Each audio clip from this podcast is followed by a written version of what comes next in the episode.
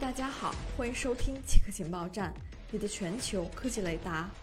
在今天的节目里，您将听到以下消息：Twitter 要求品牌商至少每月花一千美元广告费，否则可能失去认证身份。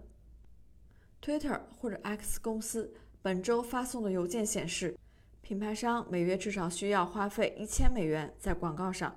否则他们将面临失去身份认证。马斯克此前承认，Twitter 的广告收入下降了五成。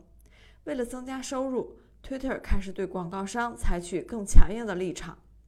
从八月七日起，如果品牌账户过去三十天内没有花费至少一千美元广告费，或者过去一百八十天内没有花费六千美元广告费，那么他们的账户将失去金色勾选验证。马斯克称，这项政策有助于减少骗子在其平台上创建数以百万计的账号。